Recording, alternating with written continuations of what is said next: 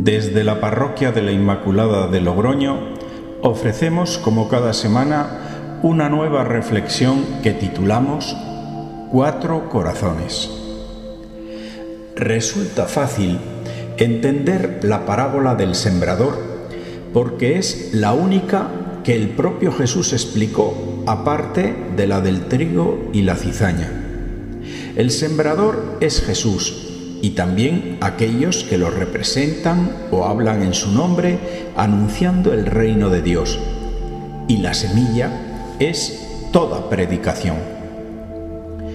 Esta palabra predicada es anterior a la salvación, es decir, la salvación viene por la acogida de la predicación. Además, hay muchas bendiciones que llegan junto con el anuncio de la buena noticia por eso Jesús insiste tanto. Y los cuatro lugares o tipos de tierra son los cuatro tipos de corazones o de personas que escuchan esta predicación. Como la lluvia, la predicación cae igual sobre todos, pero no todos la acogen de la misma forma, ni en todos tiene el mismo efecto. También la predicación va a caer sobre mucha gente que no quiere escuchar y que no los empapará porque llevan abierto su paraguas y puesto su impermeable. Tú eres quien determinas qué tipo de tierra eres, es decir, qué tipo de corazón quieres llevar en el pecho. Veamos los cuatro tipos de tierra o de personas oyentes y la disposición de sus corazones a la buena noticia. La primera semilla cayó en el camino. Se refiere, en primer lugar, a las personas que están fuera de la iglesia, a los alejados. El camino no forma parte de la finca. Unos voluntariamente se quedaron fuera y a otros, a pesar de ellos, no les llegó la palabra precedida con el buen ejemplo. El camino tiene la tierra muy apelmazada, muy dura, está muy pisoteada y aplastada por el tránsito de carros y personas. Así tienen el corazón algunas personas, muy endurecido por las cosas de la vida, están muy pisoteados. Cuando escuchan una palabra de parte de la iglesia, la rechazan y te lo advierten abiertamente. No me hables de esas cosas, no me interesa. Pueden ser también personas que no entienden y lo que escuchan simplemente les resulta indiferente, no los conmueve suelen ser personas con poca capacidad de atención. Otros suelen ser personas muy centradas en su propia vida, incluso un tanto egoístas. No se abren, viven para sí. Esta tierra dura, donde nada penetra, la semilla queda expuesta fuera y sobre ella se abalanzan las aves y se la comen. Esta ave que roba la semilla es el diablo, que no quiere que esa persona acoja la palabra del Evangelio si te roba esa palabra, el diablo tiene poder sobre ti y sobre tu vida. Los que nos dedicamos a esto sabemos qué difícil es la predicación, cuántas dificultades y excusas pueden perder a una persona. En ocasiones he visto cómo en una tierra recién sembrada vienen decenas de aves y se comen todas las semillas que quedaron en la superficie. Así es con muchas catequesis, clases, consejos, conversaciones, etc. Se convierten en papel mojado. Todo es rechazado y cero disposición a escuchar. La dureza de corazón priva a esta persona de Dios. ¿Para qué? Pues para entregarla al mundo. Pasemos al punto segundo. La segunda semilla cayó en terreno pedregoso. Yo me imagino que se refiere preferentemente a un terreno que en la superficie tiene una fina capa de tierra que parece aceptable, pero debajo es un terreno saturado de piedras. Este terreno parece una cosa, pero es otra muy diferente. En estos terrenos pedregosos no hay profundidad. Se refiere a personas muy superficiales, que solo se alimentan culturalmente de cosas divertidas, bromas, consumo, televisión, moda, entretenimiento y terminan por rechazar todo aquello que les exige atención o mínimo esfuerzo. no hay espacio para la raíz, son personas muy emocionales, impulsivos, inconstantes, que se entusiasman rápidamente al escuchar la buena noticia, pero con los sufrimientos y las pruebas de la vida se desinflan con la misma rapidez con que germinó la buena predicación. ¿Cuántas personas comienzan las catequesis para adultos, les gusta, pero pronto abandonan? Sin ellos mismos saberlo, la dureza de su corazón está muy próxima a la tierra del camino, con la única diferencia de que éstas están revestidas de una fina capa de tierra y ocultan la dureza de las piedras que hay debajo de esa fina capa de tierra. Este corazón parece blando, pero es de piedra. Les gustaría acoger a Dios en su vida, pero no pueden. Les gusta escuchar los milagros de Jesús, pero les horroriza escuchar y contemplar al Cristo de la cruz. Y cuando llega la cruz a su vida, huyen y se refugian nuevamente en el entretenimiento y en el mundo de las apariencias.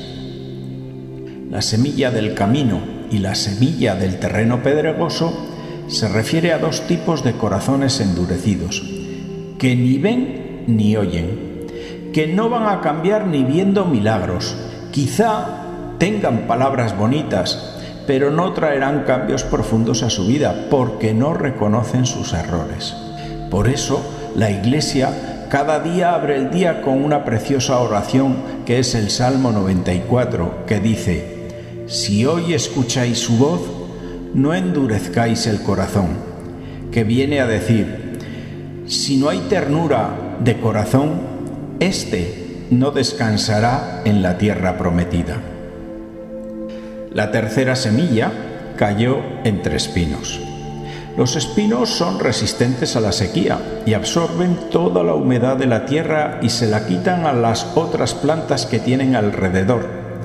También se expanden para abarcar la luz, dejando a las plantas más pequeñas en su sombra. Los espinos son plantas muy egoístas. Este tipo de corazón pertenece a personas que acogen con agrado la predicación, pero cuando vuelven a la realidad de su mundo, vuelven a lo de antes y se olvidan de la novedad predicada. Hay demasiadas cosas y personas que obstruyen el efecto de la predicación. ¿Cuántas personas posponen su presencia en la iglesia los domingos por el fútbol, la salida al campo, la diversión, el cumpleaños de alguien, un trabajo esporádico o cualquier otra excusa que consideren más importante? Todo esto quita mucha fuerza a la siembra de la palabra de Dios. Pero, básicamente, son dos las cosas que ahogan totalmente su corazón, el mundo y las riquezas. La semana pasada decíamos que las cosas del porvenir nos generan ansiedad y evidencian la falta de confianza en Dios. Apostar por la seguridad en el dinero no deja de ser un engaño del maligno. Las riquezas en sí mismas no son malas. El problema es que cuando les entregamos el corazón y cuando ponemos la seguridad de nuestra vida en, las riquezas, como dice la escritura, esto es raíz de todos los males. Por eso habló Jesús de la dificultad de los ricos para entrar en el cielo. Acordaos del joven rico, vio y escuchó a Jesús, pero no fructificó en él nada por las riquezas que tenía metidas en su corazón. ¿Cuántas veces en su vida, me imagino yo, se arrepentiría de no haberlo dejado todo y seguir al Mesías? El hombre que escucha esta situación simplemente tiene un corazón seco. Siempre tiene sed. Nada lo sacia. La sequedad del corazón puede parecer propio de personas fuertes, pero en realidad es todo lo contrario. Sus propietarios son personas rotas, con una soledad muy profunda, que desconocen el porqué de la vida y que lastimosamente su dureza los llevará a pecados cada vez mayores. El cristiano vive el presente y sabe que frente al mundo es innecesario afanarse o preocuparse demasiado porque Dios ya conoce nuestra vida y necesidad. Al hombre espiritual estas cosas del mundo no lo distraen demasiado, pues sabe que no puede añadir nada a la medida de su vida. Y así llegamos a la cuarta parte. La cuarta semilla cae en buena tierra. Es el hombre de buen corazón, que escucha y descubre que necesita a Dios y le da permiso para entrar en su vida. No le importa tanto el mensajero como el mensaje. Se trata de una persona que tiene el oído abierto, oído de discípulo, y su corazón está listo para creer. A este nada le separará del amor de Dios. Sabe que Dios es fiel cuando habla y también es fiel cuando calla. De cada cuatro personas que escuchan el Evangelio, solo en una fructifica.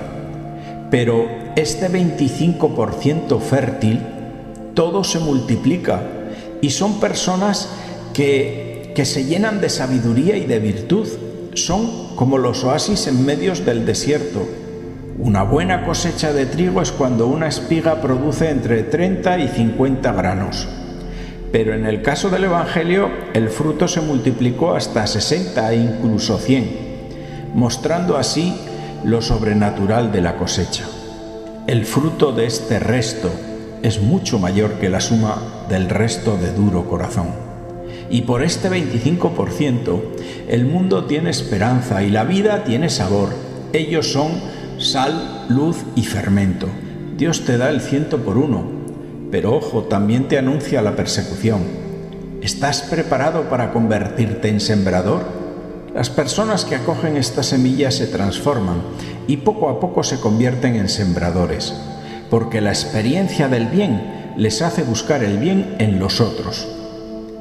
A pesar del entorno árido y conflictivo, quiero decirte que tú estás llamado a ser sembrador de su palabra. Ahí, justo donde estás, hay alguien que necesita escuchar una palabra oportuna. No tengas miedo, no necesitas ser perfecto. Será Dios quien se encargue de hacerla fructificar. Tú solo eres su sembrador.